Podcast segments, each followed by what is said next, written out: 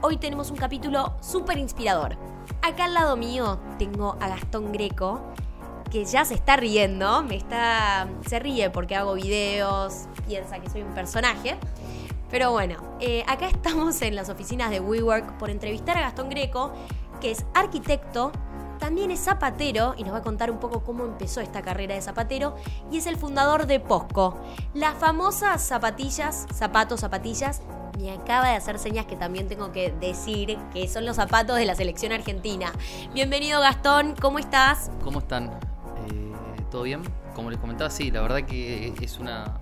Ahora la noticia nueva es la selección argentina, así que empecemos por ahí. Empecemos por lo principal. Contame de dónde surgió la idea de Posco. Yo soy del Chaco, vine a estudiar arquitectura a Buenos Aires eh, y en paralelo a la carrera se me ocurrió en la facultad, en la Universidad de Arquitectura, desarmar un zapato. Un día llego a mi casa, necesitaba desarrollar un producto que sea cómodo, funcional para todos los días. Veía que en la industria no había nada eh, con lo cual yo me sentía identificado.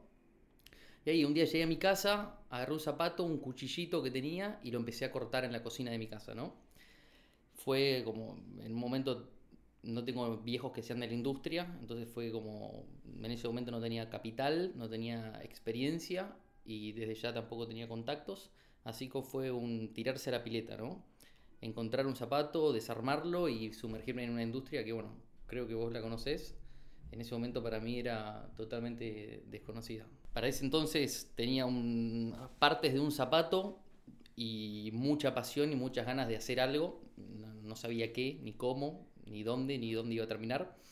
Pasaba todo el día visitando fábricas de un lado para el otro, a la noche iba a la, facultad, después de la facultad me hacía lo, que tenía que hacer eh, de arquitectura. Y al otro día volvía a visitar fábricas, ¿no? Hasta que bueno, después fui encontrando fábricas que me abrieron sus puertas, pasé de la oficina, de, el garage sería del living de mi casa, a un primer depósito y a empezar a, a, que salgan las primeras posco, ¿no? A construir marca y a, y hacer mis primeros zapatos. Te escucho y, no sé por qué me hace acordar de mi historia también. Quiero que me cuentes cómo fue esto de lidiar con talleres, que es algo que todos los días eh, nos consulta nuestra audiencia. ¿Cómo conseguiste talleres? Buscas, me contabas que buscabas en Google. ¿Cuáles eran los mínimos que te exigían? ¿Cómo fue la primera financiación? ¿Te financiaste con proveedores? ¿Tenías algún capital ahorrado? Bueno, en un principio, esto era, empezó como una aventura eh, me recuerdo el primer proveedor que me abrió sus puertas. Eh, sé que me vio tan fresco, tan verde, con tantas ganas, que bueno, yo durante el día pasaba eh, todo el día dentro de la fábrica aprendiendo, mirando, tocando y viendo cómo se hace un zapato, ¿no? O sea, no, no fue una, una relación tan comercial, sino que me, creo que me llevó a padrinar un poco, ¿no?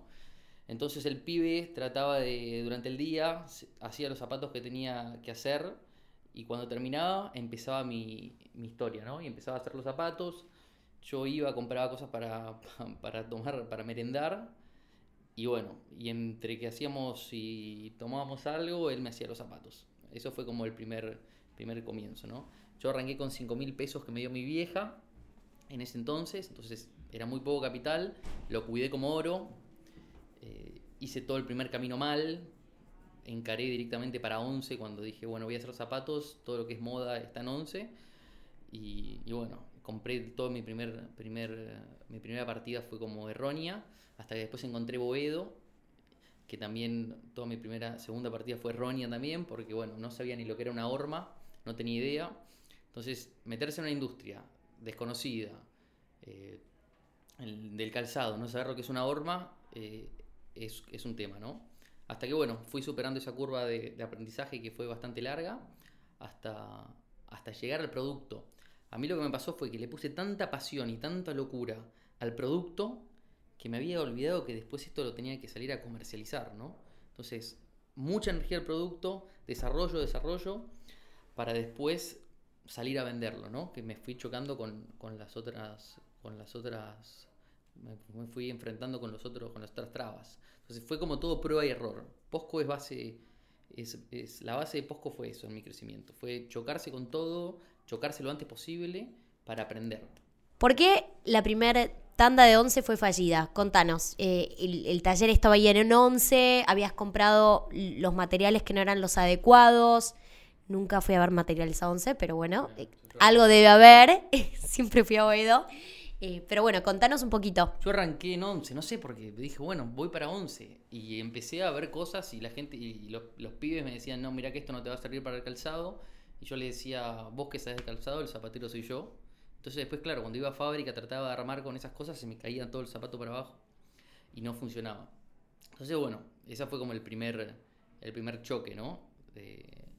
Y después, bueno, hasta encontrar boedo, hasta encontrar materiales que eran adecuados para el calzado. El calzado tiene ciertas propiedades y como materiales muy técnicos que tienen que funcionar, que no los ves, que no, son, no los percibís a la vista, pero tiene una construcción arquitectónica eh, que hace que el zapato tenga, bueno, que tenga su forma, que, que, dure en el tiempo. Y bueno, en eso fue en lo que se empezó a laburar después, ¿no? Y contanos cómo fue esa primera tanda de tareas que funcionaron, que fueron bien diseñadas, qué cantidad te había exigido el taller, cómo habías arreglado la financiación. Yo empecé haciendo, empecé, no sé si habré hecho cinco zapatos, no tengo idea, no me acuerdo.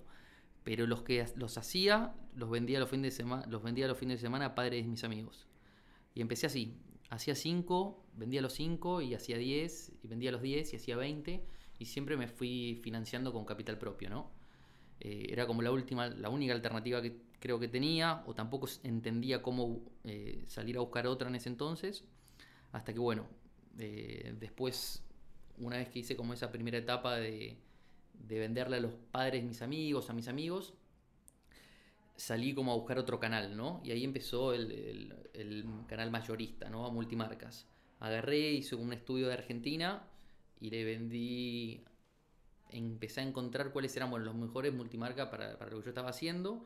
Y bueno, y armo una red de 10 multimarcas y digo, bueno, si yo le llego a vender estos 10, que son líderes, que donde presentan las marcas grandes cuando sacan una colección o, eran como los, los, locales más interesantes eh, para lo que yo hacía. Después los otros multimarcas lo van a mirar, son imponen tendencia, bueno, les voy a orgánicamente le voy a empezar a vender a los otros. Y bueno, y así fue le vendí a estos pibes, eh, a estos multimarcas en ese entonces, para luego después seguir eh, defragmentando ¿no? y, encontrando, y encontrando el canal. ¿no?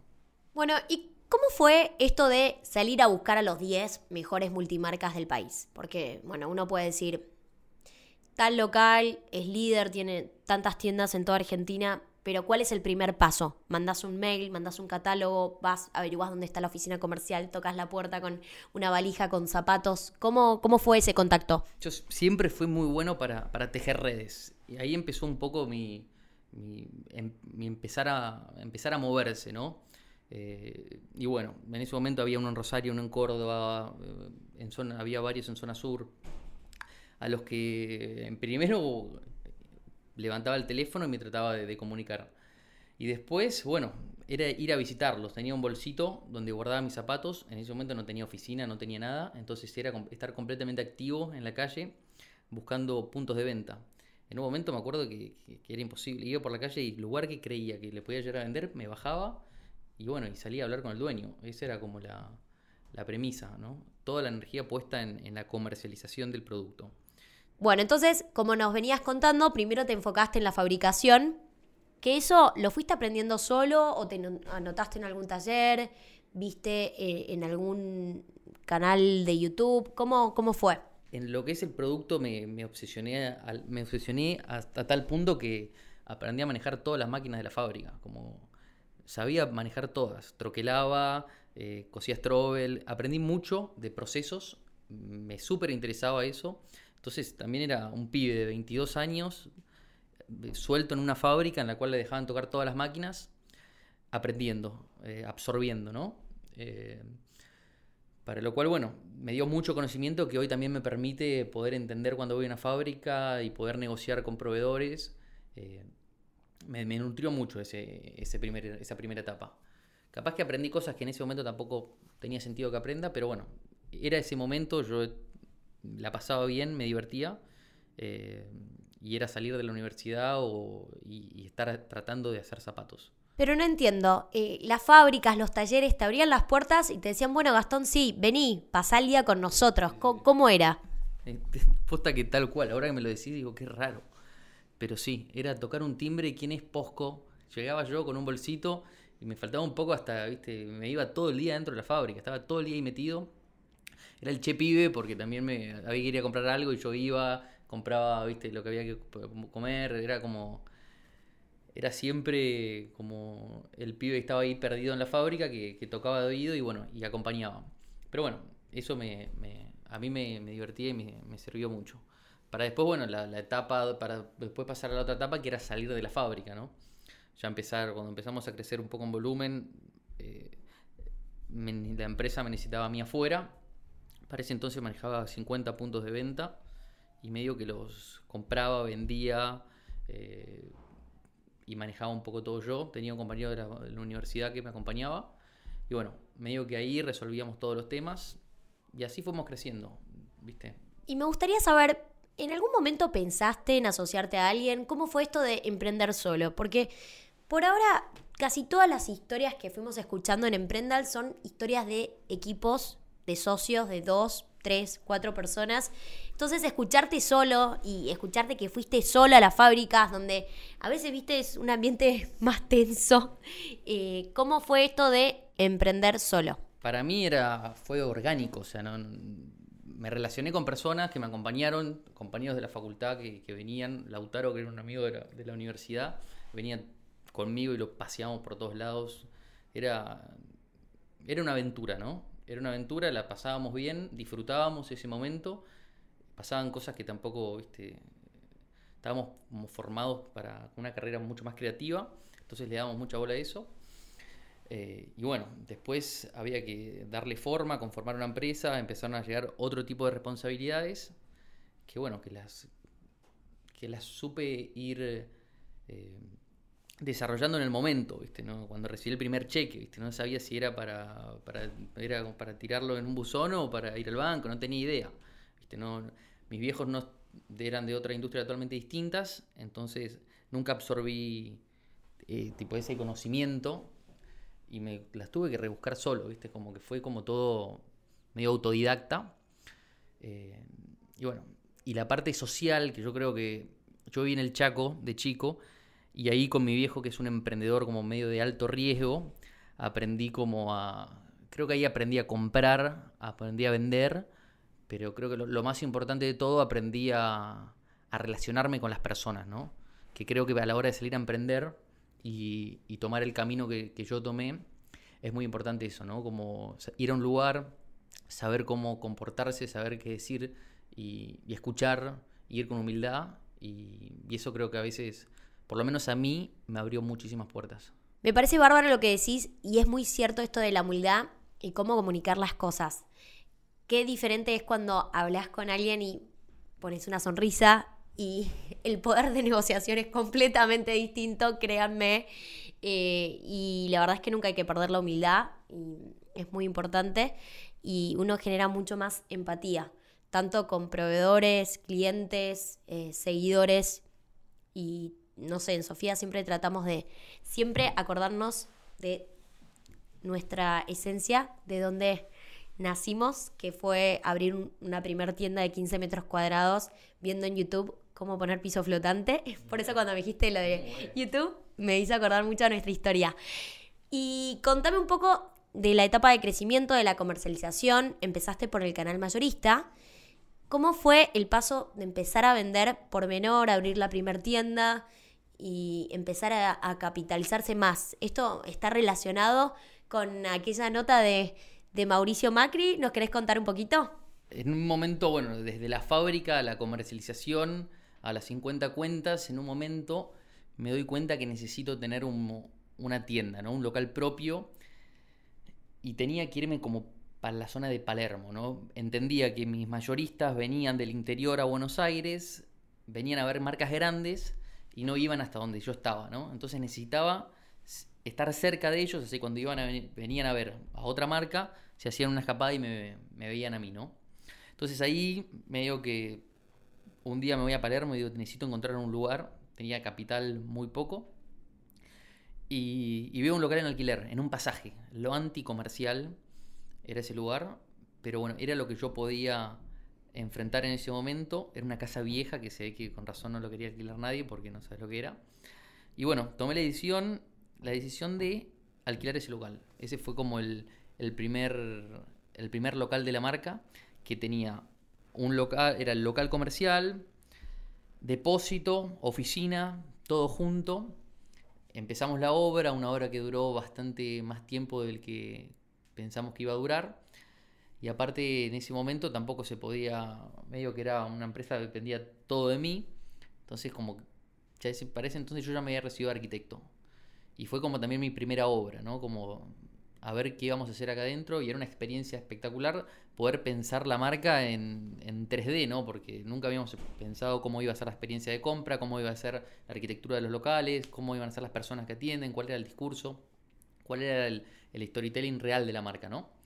Y bueno, y ahí decidimos abrir como el primer local en un pasaje en Palermo y, empezó como toda la, toda la historia, ¿no? Una vez que levantamos eso, me acuerdo de en obra, eh, atendíamos a los proveedores, a los clientes, ¿viste? Todo metido en medio de la obra, de la piedra, un quilombo impresionante porque rompimos todo. Eh, que, era una, que siempre el concepto de la marca fue mostrar quiénes son las personas detrás del producto, ¿no? Que es algo que lo mantenemos hoy. Eh, y bueno, ahí decidimos empezar y ahí se me ocurre la idea de, si tenía un local, yo ya había hecho ciertas acciones, le había puesto mucha energía al producto, pero necesitaba empezar a, a, comunicar mi marca, ¿no? Y ahí se me ocurre un día escribirle una carta eh, en la oficina al presidente, ¿no? En ese momento no había asumido. Y le comento que soy del Chaco, soy emprendedor, soy arquitecto, que vengo eh, laburando hace mucho en este proyecto, lo venía viendo con zapatos de otras industrias y me parecía que un presidente debería utilizar zapatos de, de industria nacional. Y bueno, te mando un abrazo de bostero a bostero y ahí eh, escribo esa carta, las meto, meto, sabía cuánto calzaba, las meto dentro de una caja especial que había, que tenía, que había conseguido en ese momento. Todos míos que se me cagaban de risa, me sacaban fotos, no entendían, y, y la mando, ¿no? A través de una persona que en ese momento una exnovia, ahora una exnovia, ¿no? Que, que me la había hecho llegar a través de la madre, y bueno, llegaron a destino, ¿no? Tampoco tuve nunca tuve un feedback de si eso había llegado o no, pero sabía que habían llegado. Y bueno, y eso es lo, lo que tiene el emprendedor es de, de, bueno, de que todos le digan que no, hacerlo igual, por un lado saber que es muy difícil, pero por otro lado ese deseo y sueño de que se materialice lo que uno hace, ¿no? Si no, no, nunca lo, nunca se metería en, en, esos, en esos temas.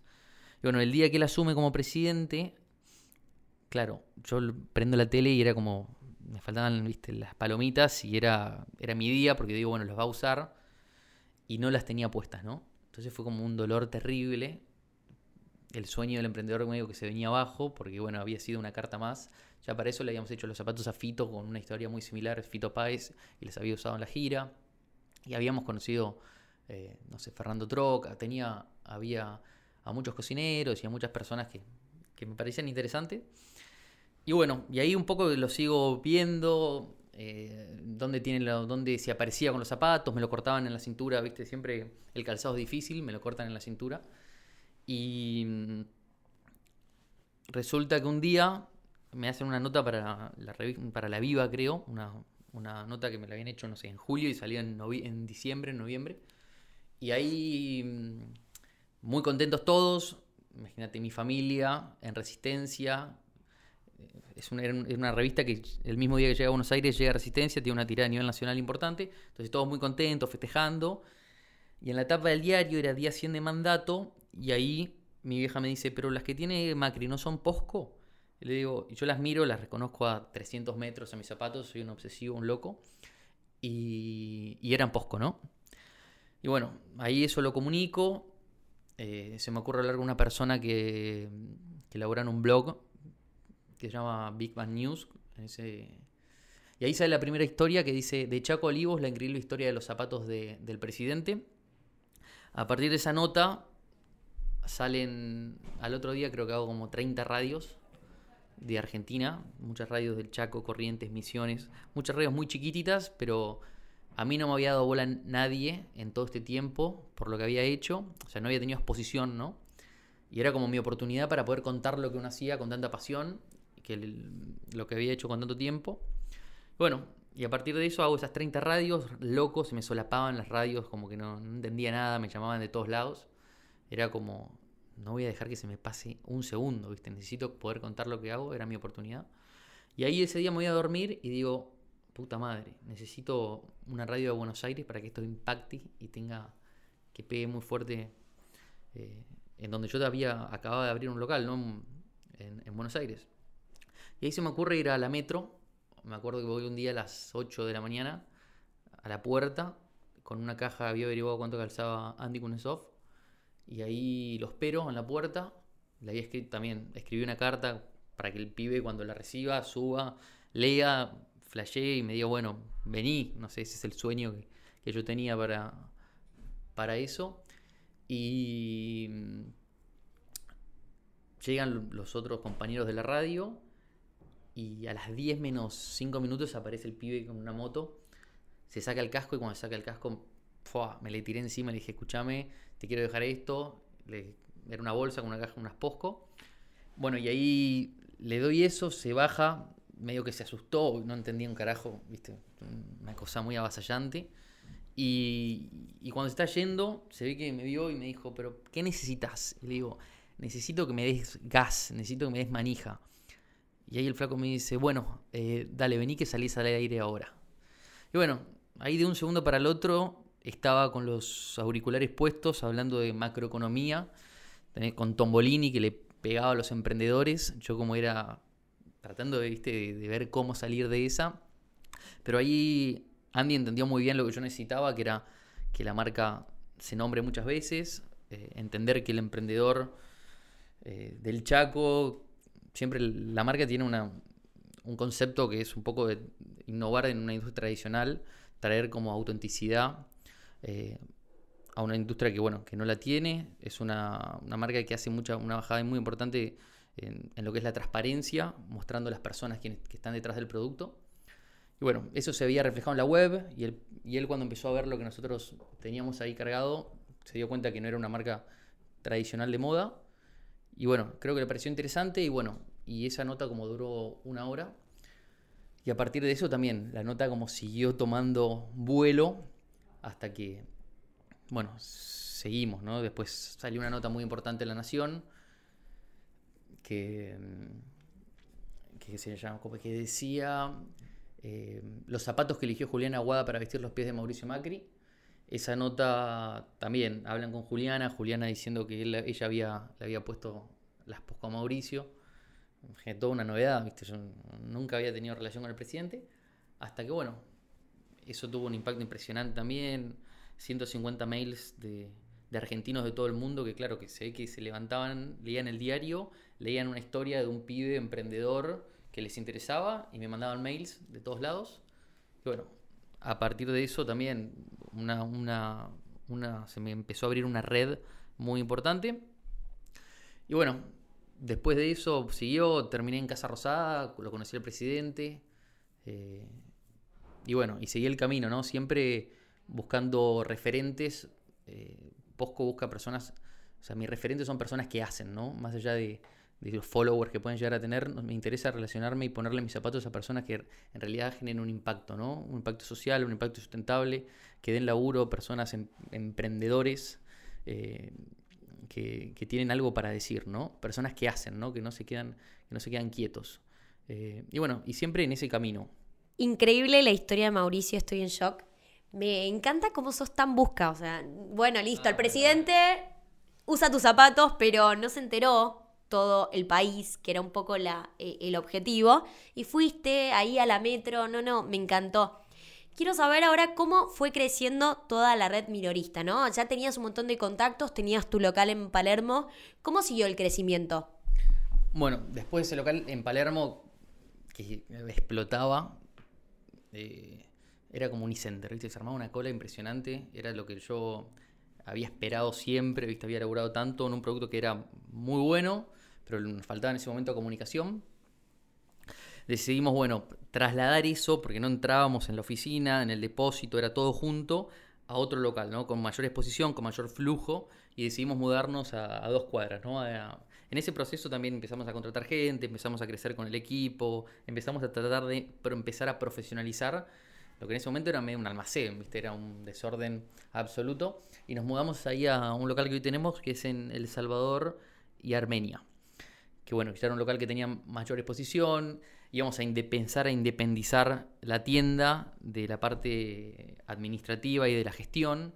Entonces, bueno, independizamos un poco, un poco ese camino, ¿no?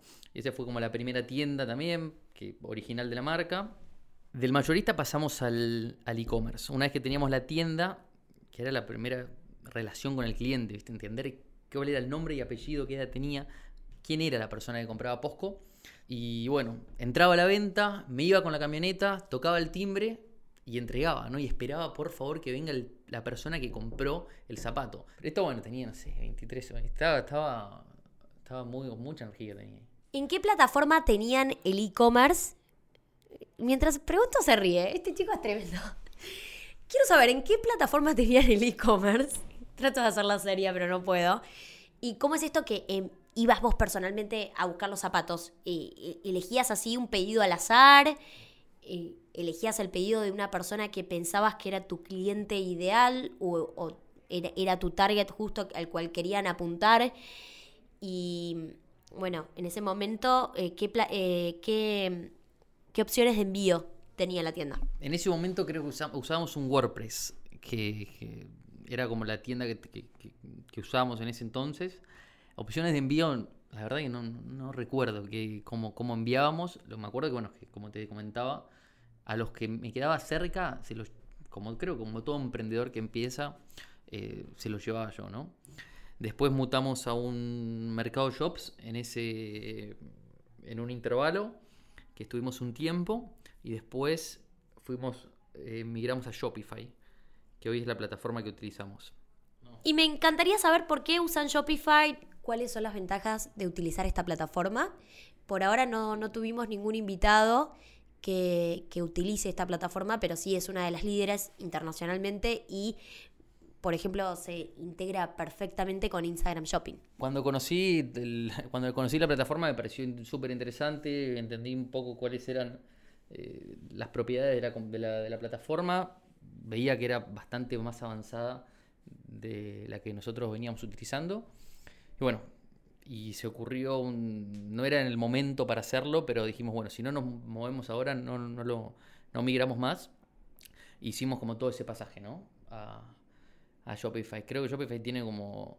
Tiene muchas aplicaciones que se pueden adaptar a la plataforma, lo que permite que no, que no haga falta necesitar programador para todo, ¿no? Y creo que es eso, el emprendedor cuando tiene poca estructura, poco recurso humano, necesita tratar de resolver, eh, viste, con una persona un poco todo. Y creo que eso a mí, eso nos dio Shopify en un primer entonces, poder resolver eh, temas de programación o temas de temas de, de logísticos eh, con apps que se vinculaban a la plataforma.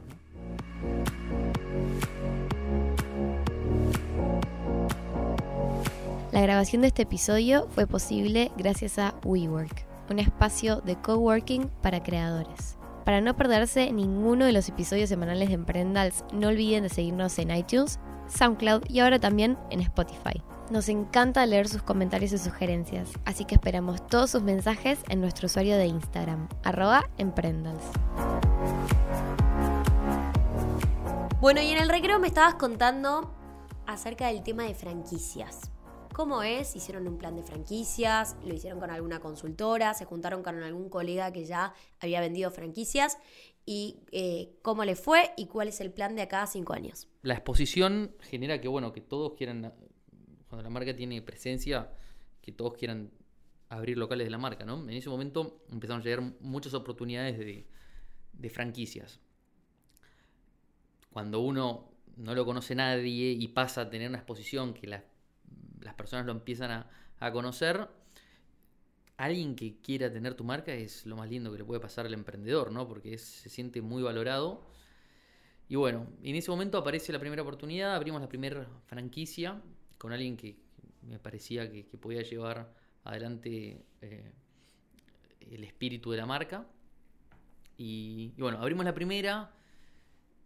Tener una franquicia no, es algo tan fácil. Eh, creo que, el camino que para, poder expandir, el, tipo de compra, la persona que compra una franquicia compra como un know-how que lo tenés que entender, tenés que entender muy bien tu negocio. Nosotros en ese momento creo que no lo entendíamos, estábamos en una etapa de aprendizaje, de entender cómo eh, pilotear una tienda propia. Y bueno, abrimos la primera, teníamos oportunidad para seguir abriendo 20 franquicias, pero como que decimos frenar, ¿no? Frenar, ordenar. Eh, teníamos mucho desorden interno y, tomamos la decisión de, ir por el camino de, de tiendas propias, ¿no? Entonces después abrimos la segunda en diciembre de ya hace dos años, un año, un año. Eh, abrimos una tienda en Recoleta, Quintana, en Montevideo, que es como, es el tercer local de la marca, que tiene un café adentro, que es un café de Ninina. Eh, que bueno, un poco siempre haciendo mucho hincapié en la experiencia más allá del producto, ¿no? Que puedas venir al local, tomarte un café, eh, ver cómo se hace el producto. Eh, la marca tiene una identidad muy, muy auténtica, ¿no? La campaña de, la marca son, la primera campaña son mis abuelos, ¿no? Siempre estuvieron muy presentes y era como poder bajar el modelo nuestro que es como el slow fashion, ¿no? Es como lo contrario a, a, un H&M, ¿no? A un Zara. Es un producto con mucha energía que se va mejorando eh, temporada a temporada, ¿no? Medio que no le damos bola tampoco al ciclo de la moda, ¿no? Tratamos de no mirar mucho qué pasa en el mundo, ir por un básico que no se venza, que sea temporal, que sea de alta calidad eh, y con una identidad muy nuestra, ¿no? Entendimos que, Argentina eh, hacia el mundo es, es un espíritu de, trabajo y eso es un poco lo que bajamos con la marca, ¿no? Hoy cuando vas a, abrimos un local ahora en, en Alcorta, hace tres meses, y la tienda es una pared con las caras de las personas que hacen el producto, ¿no? Está el pibe que son los verdaderos emprendedores, ¿no? Está el pibe que cose, el pibe que arma, eh, los albaniles que hicieron la obra y toda la parte eh, de atrás de la compañía que es la que nunca, la que nunca se muestra, ¿no? Y creo que estamos en una etapa eh, que el consumidor está buscando valor agregado por ese lado. Y bueno, a nosotros creo que nos sale también muy de forma genuina, ¿no? Porque es una marca que se conformó y se apalancó siempre en sus proveedores, empezó a crecer gracias al equipo de trabajo y es como una devolución también a, a, lo que, a lo que le aportaron a la marca, ¿no? Entonces, hoy vas a una tienda de Posco y podés entender, más allá del producto que hacemos, eh, quiénes son las personas que están, que están detrás, ¿no? Me encanta lo que decís y es tan cierto que hoy los consumidores valoran más las experiencias que eh, los productos. Buscan marcas que les den algo más y cada día están menos fieles también a las marcas, como que ya consumen, se venden muy fácil a otra marca, entonces acá aparece el desafío de eh, nosotros de enfocarnos en darles algo más. Me parece genial esto de tener un local que también tenga un café y que tenga una identidad tan fuerte como la de tus abuelos, me parece que está bárbaro, pero hay que saber comunicarlo porque no es tan fácil, ¿no? Eh, ¿cómo, hacen todo este storytelling? ¿Cómo lo comunican? La marca se basa en, creo que en, la, en lo que yo aprendí de chico, ¿no? Creo que uno es la persona que, lo que le enseñaron sus viejos a los 10 años, a mí no me enseñaron a, hacer negocios, pero me enseñaron los, los valores de la vida, que es el trabajo, el respeto, eh, y, el ser auténtico, el tener valores. Y un poco es lo que creo que quiero y me sale inconscientemente transmitir en la marca, ¿no? Y eso es una marca que creo que en Argentina las marcas de moda son como muy pretenciosas, ¿no? Quieren ser algo que, nosotros no somos. Es, es, como ir a hacer las fotos a París en la Torre Eiffel, cuando nosotros vivimos eh, ¿viste? a 20 cuadras del obelisco. Entonces, creo que para poder exportar una marca desde hemisferio sur, que desde ya no desarrolla, no, desarrolla tendencia, hay que entender un poco quiénes somos, ¿no? Eh, y un poco parte de eso, de, los sudacas eh, son eso, es el trabajo, eh, el laburo, el, hacer todos los días Y eso es lo que nosotros queremos representar con la marca, ¿no? Como el, laburante que está. Eh, el laburante que muestra cómo, cómo, se hace el producto, ¿no? Y eso es un poco la, filosofía de, la compañía. Siempre muy auténticos, con un storytelling real, mostramos todo el detrás de escena de lo que pasa con, con el producto y con la marca, ¿no? Bueno, y me intriga saber, ¿no? Porque yo también estoy en el rubro calzado y sé lo difícil eh, que puede ser llegar a, administrar un taller. ¿Tienen en Posco un taller propio? ¿Está tercerizado? ¿Cómo es este proceso? Hoy trabajamos con talleres tercerizados, pero a nosotros el taller es como un partner, es como un, socio estratégico, ¿no? Que desde ya laburamos en conjunto y tenemos como una, como te digo, una relación de, pares, ¿no? Es que a nosotros nos va bien, a ellos les va bien y es un ida y vuelta. A mí no hay cosa que me apasione más que estar adentro de la fábrica. Si es por mí, yo estaría todo el día dentro de la fábrica. A mí me encanta estar en, en, la cocina del producto, ¿no?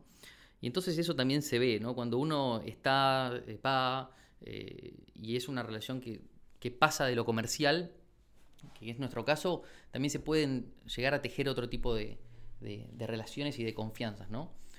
Eh, pero nosotros, yo empecé cortando y, fabricando yo todo lo que es la parte de corte y después salí afuera a hacer toda la parte que es aparado y armado.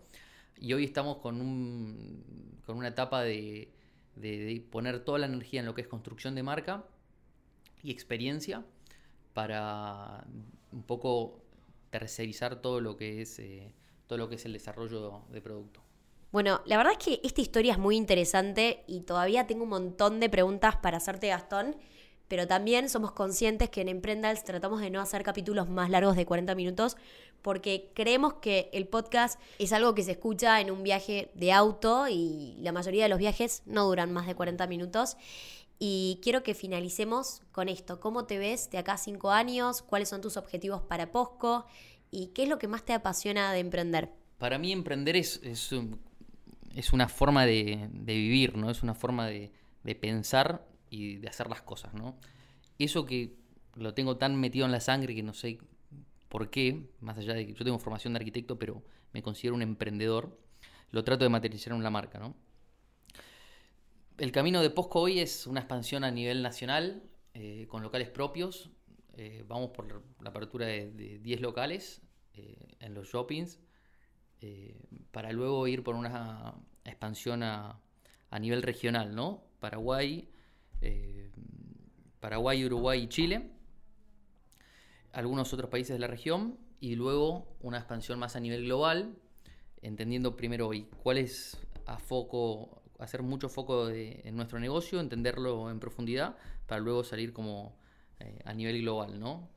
Hoy en día queremos hacer mucho foco en Argentina, para luego como salir al mundo, ¿no? Que creo que es la pasión que tiene todo emprendedor, ¿no?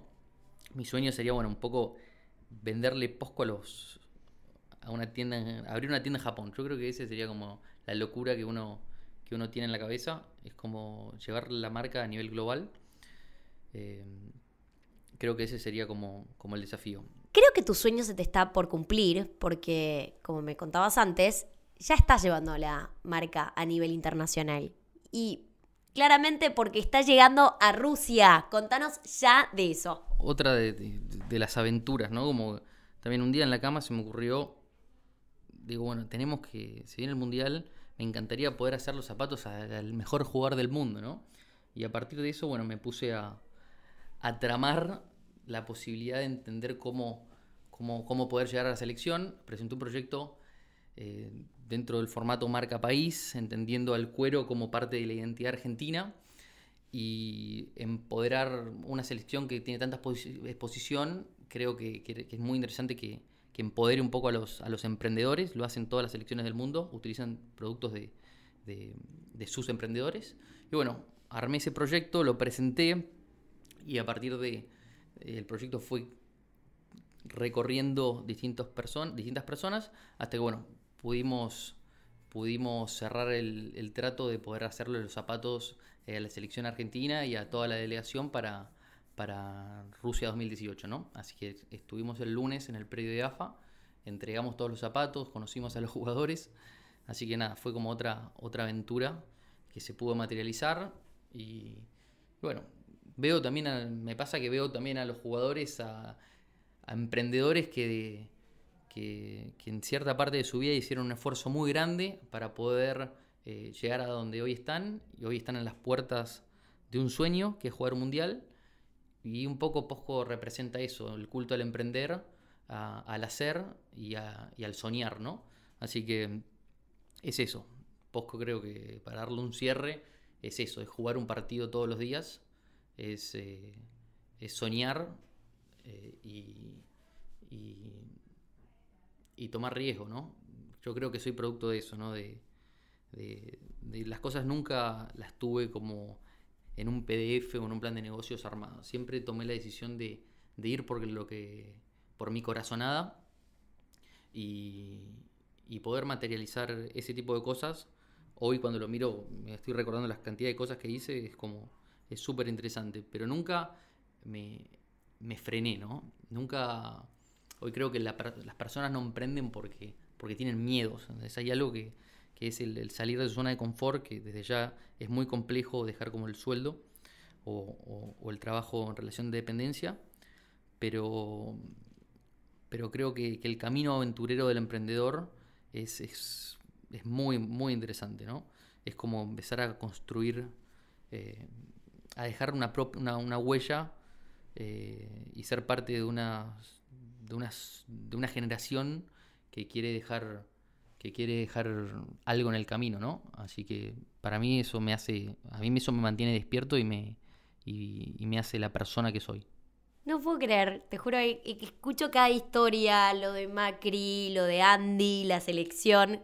La verdad es que es para pararse y aplaudirte de pie eh, ahora entiendo cómo fuiste invitado a la experiencia Endeavor. Me imagino que eh, seguro inspiraste a muchísimas personas y espero que con este espacio también eh, pueda mucha de la audiencia de Emprendals conocer tu historia porque es muy inspiradora y demuestra que con esfuerzo, con ideas, que a veces las ideas no tienen que tener tanta vuelta de rosca.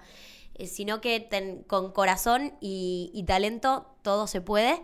Así que muchísimas gracias hoy Gastón por eh, contar tu historia, por venir acá a nuestra oficina de WeWork. Eh, estamos muy, muy contentas de recibirte y la verdad que estoy en shock, te juro, no puedo creer. Y bueno, eso fue todo por hoy, pero antes me gustaría que nos cuentes cómo es la dirección de tu sitio y el usuario de las redes, así la audiencia sigue a Posco y tiene la dirección para comprar sus Posco. Se puede encontrar bueno, en posco.com.ar, que es nuestra web, y bueno, después en, nuestros locales, ¿no? En el local de Palermo, en Salvador 4684, en Recoleta, Quintana y Montevideo, y ahora abrimos hace un mes eh, un local en, en, Alcorta. Así que bueno, en esos lugares eh, pueden encontrar la marca. Y bueno, los invito a conocer el producto y a conocer la filosofía y la ideología de la compañía, ¿no? Que creo que es, es también muy interesante. Buenísimo, eso fue todo por hoy. Muchísimas gracias. Chau, chau.